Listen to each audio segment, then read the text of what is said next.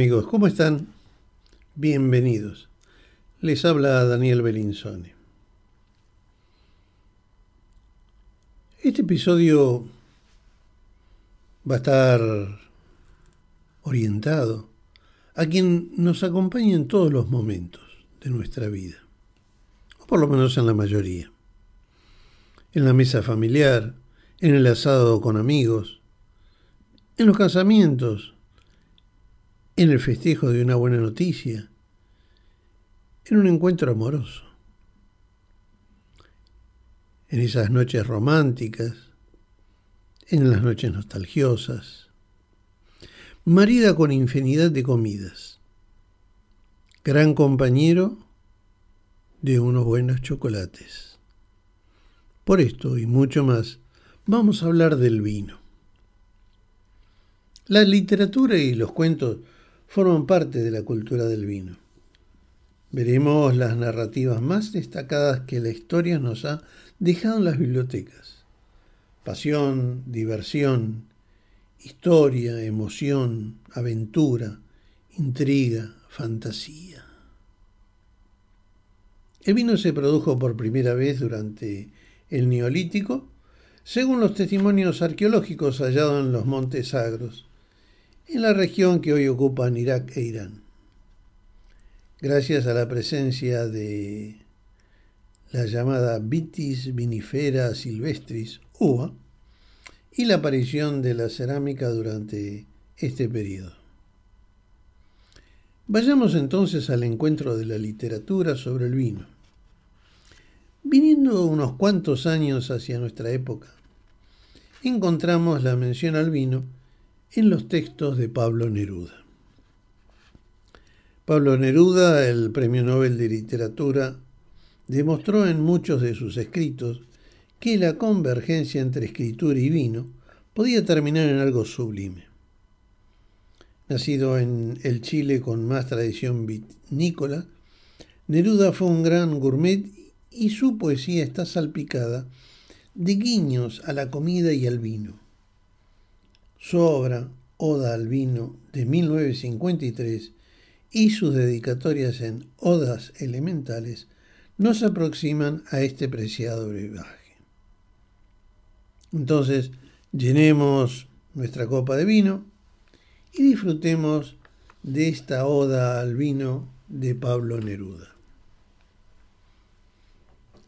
Vino color de día, vino color de noche, vino con pies de púrpura o sangre de topacio, vino estrellado hijo de la tierra, vino, liso como una espada de oro suave, como un desordenado terciopelo, vino encaracolado y suspendido, amoroso, marino.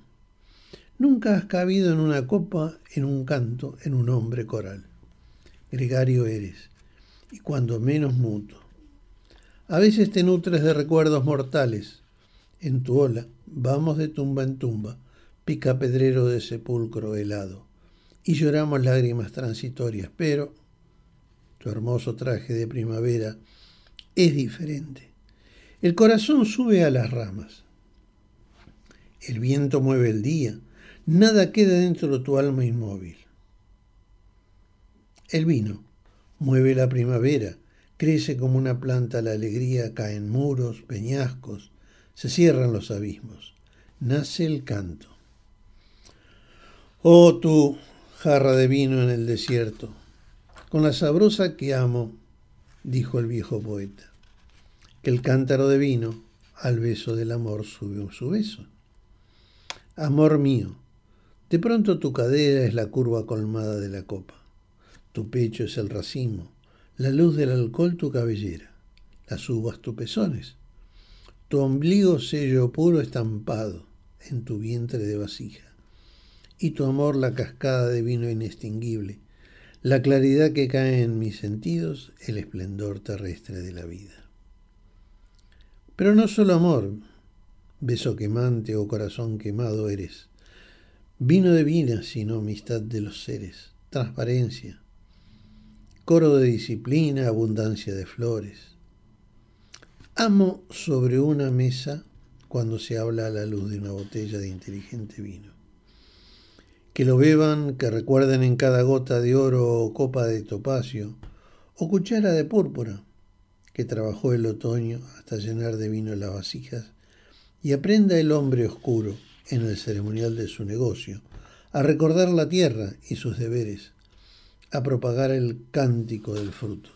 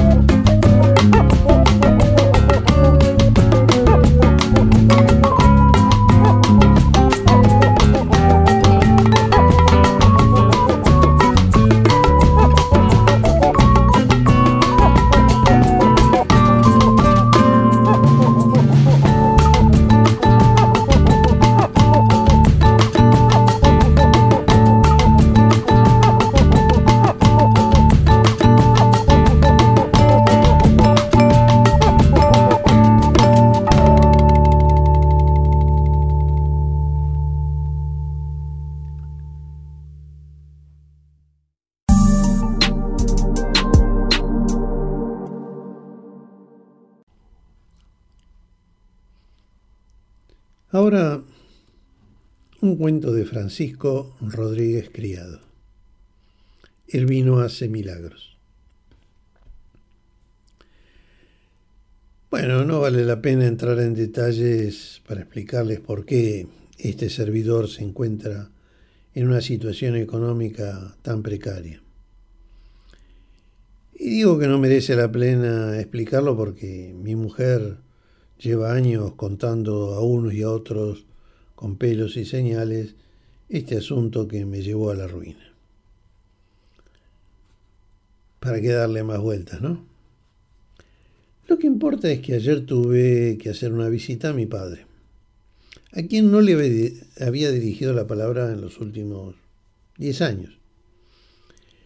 No fue, no crean que fue una decisión fácil. Eh, mi mujer necesita rumiar detenidamente todo pensamiento que cruza por su mente. Por eso, desde que se le ocurrió la idea de que yo pidiese ayuda a mi padre, hasta que me echó a la calle de un puntapié, pasaron al menos cinco minutos. Dejando de lado mi orgullo y el mal carácter de mi padre, ¿qué mal había de presentarse intempestivamente en su casa? Para pedirle un préstamo. Padre no hay más que uno, ¿no?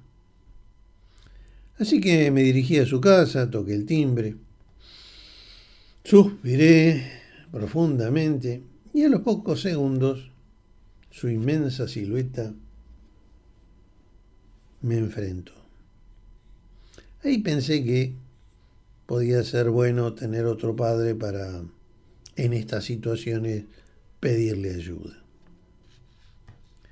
No recuerdo exactamente con qué palabras inauguramos el combate. Tampoco recuerdo si conseguí justificar con, con éxito los motivos por los que me encontraba allí, después de tanto tiempo sin dar señales de vida. Creo que ambos tratamos de disimular cierta hostilidad. Les aclaro, yo a mi padre lo quiero y él a mí también pero hay que ver lo poco que nos aguantamos mutuamente. Después de varios minutos de recriminarnos cosas, me invitó, como tantas veces había hecho cuando yo era chico, a pasar a su salón privado, para así jactarse una vez más de su colección de armas. Ustedes pensarán que aproveché su entusiasmamiento ante tanto rifle, pistola, espada, para llevarlo a mi terreno. No se equivocan.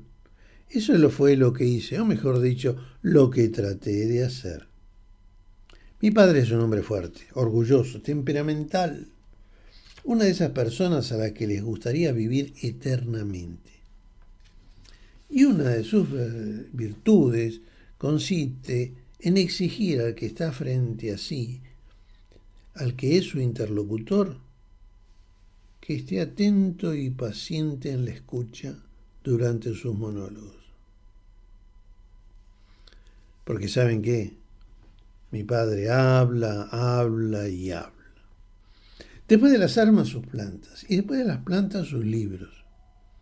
Aguanté estoicamente sus digresiones sobre los conflictos militares, la literatura francesa, sus viajes a Centroamérica, la falta de valores de la juventud. No hubiera estado, hubiera estado mal, lo digo sinceramente, entregarme a esa sabiduría, si no fuera porque me daba vueltas todavía en mi cabeza la dichosa carta del banco en la que nos invitaban a mi mujer y a mí a saldar nuestras deudas si no queríamos que embargaran todos nuestros bienes. No es que tuviéramos muchos, pero un embargo estéticamente es algo horroroso y además uno tiene su orgullo. En un momento pude y dije, Padre, tengo que hablar con usted. un silencio. Pero aunque parezca raro, mi padre me permitió pronunciar hasta la última palabra de aquella frase. Seis palabras en total. Bien, dijo, si vamos a tratar un tema serio, pongámonos cómodos. Por fin. Nos sentábamos, yo en un sofá de piel que tenía frente a una mesita, de cristal, él en su butaca de mimbre. La escena estaba alumbrada por una luz casi mortuoria que entregaba una lámpara colgada del techo. Sin más preámbulos pasé a narrar mi odisea.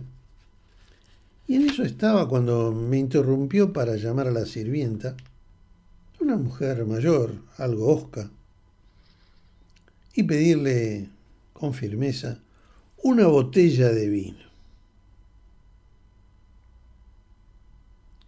Y una vez que haya dicho eso, me miró, me guiñó el ojo y en voz baja me comentó, es un vino tinto joven, muy bueno, un portillejo de 1999. Les confieso, a mí no me gusta el vino, nunca me gustó. Hice lo posible para evitar la invitación, pero cuando la botella estuvo frente a nosotros, haciendo las funciones de oráculo, él me miró y dijo, bebe, hijo, bebe, que pueda sentirme orgulloso de ti. Y bueno, bebí. El vino hace milagros, ahora lo sé. Después de cuatro tragos, todas las rencillas entre padre e hijo pasaron a un segundo término. Como por un acuerdo tácito, nos habíamos perdonado mutuamente. A fin de cabo, mi padre era un tipo agradable y yo un hijo pródigo, algo devaluado, pero no estaba mal para estos tiempos. Así que para festejarlo, bebimos y bebimos. Tras charlar una hora y media, marcada por diferencias, anécdotas de tiempos pasados, nos despedimos cariñosamente. Volví a mi casa, ya de noche, absorto en mis pensamientos, tranquilo, feliz, con una bolsa de plástico en la mano. Al llegar a la casa encontré a mi mujer en el salón, estaba dormida sobre la mesa. Cuando sintió que llegaba, se desperezó y fue directa. ¿Y ¿qué tal la reunión? Le dije que había marchado todo bien, que mi padre y yo habíamos arreglado las paces. No quise entrar mucho en detalle, pero siguió exigiéndome ella. ¿Y el préstamo? Entre nosotros, mi padre no tiene un peso. Su segunda esposa, tras el divorcio, lo dejó casi en la ruina. Claro, yo lo sabía cuando fui a visitarlo, pero no le quise avisar a mi mujer porque no iba a dar buenos frutos. No me hubiera creído. Fui simplemente, lo confieso, porque quería verlo. La segunda parte de esta intrascendente aventura empieza en el momento en que le confirmo a mi mujer que seguimos siendo tan pobres como lo éramos unas horas antes. Se lo explico de una forma lacónica, sin eufemismos ni artificios. Y tratando de darle un toque optimista. Pero mira, ha merecido la pena la visita. Mira qué regalo me hizo. Tres botellas de Portillejo 1999 un vino exquisito. ¿Por qué no lo pruebas? Vamos, pruébalo. Te va a gustar. Mi mujer no me pega nunca. Bueno, casi nunca hasta ese momento. Estaba hecha una furia, no entendía razones. Estaba llorando.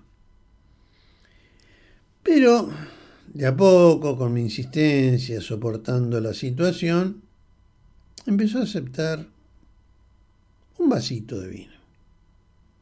Lo aceptó con resignación, como si fuera el vino de la última cena. Pensé, lo suyo es religiosidad pura. Y así, entre lloros, vasitos de vino, eh, fuimos pasando un buen rato. Sí, nos bebimos dos botellas de vino, una cada uno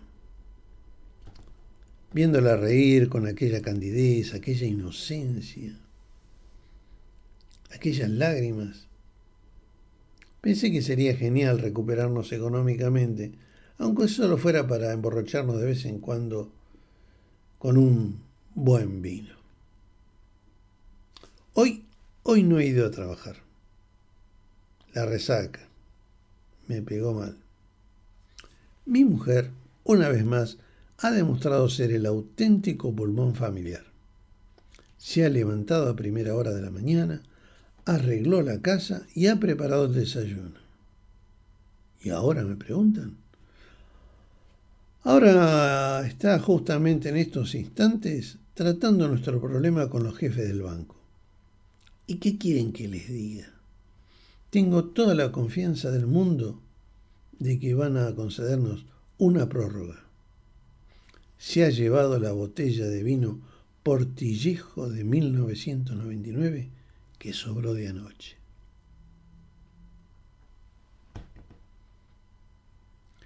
Francisco Rodríguez Criado, escritor, corrector de estilo, profesor de talleres literarios. Sus minificciones han sido incluidas en algunas de las mejores antologías de relatos y microrelatos españolas. Es autor de El diario Dawn, donde narra en primera persona sus experiencias como padre de un bebé con el síndrome. Hemos llegado al final de este episodio, espero que les haya gustado.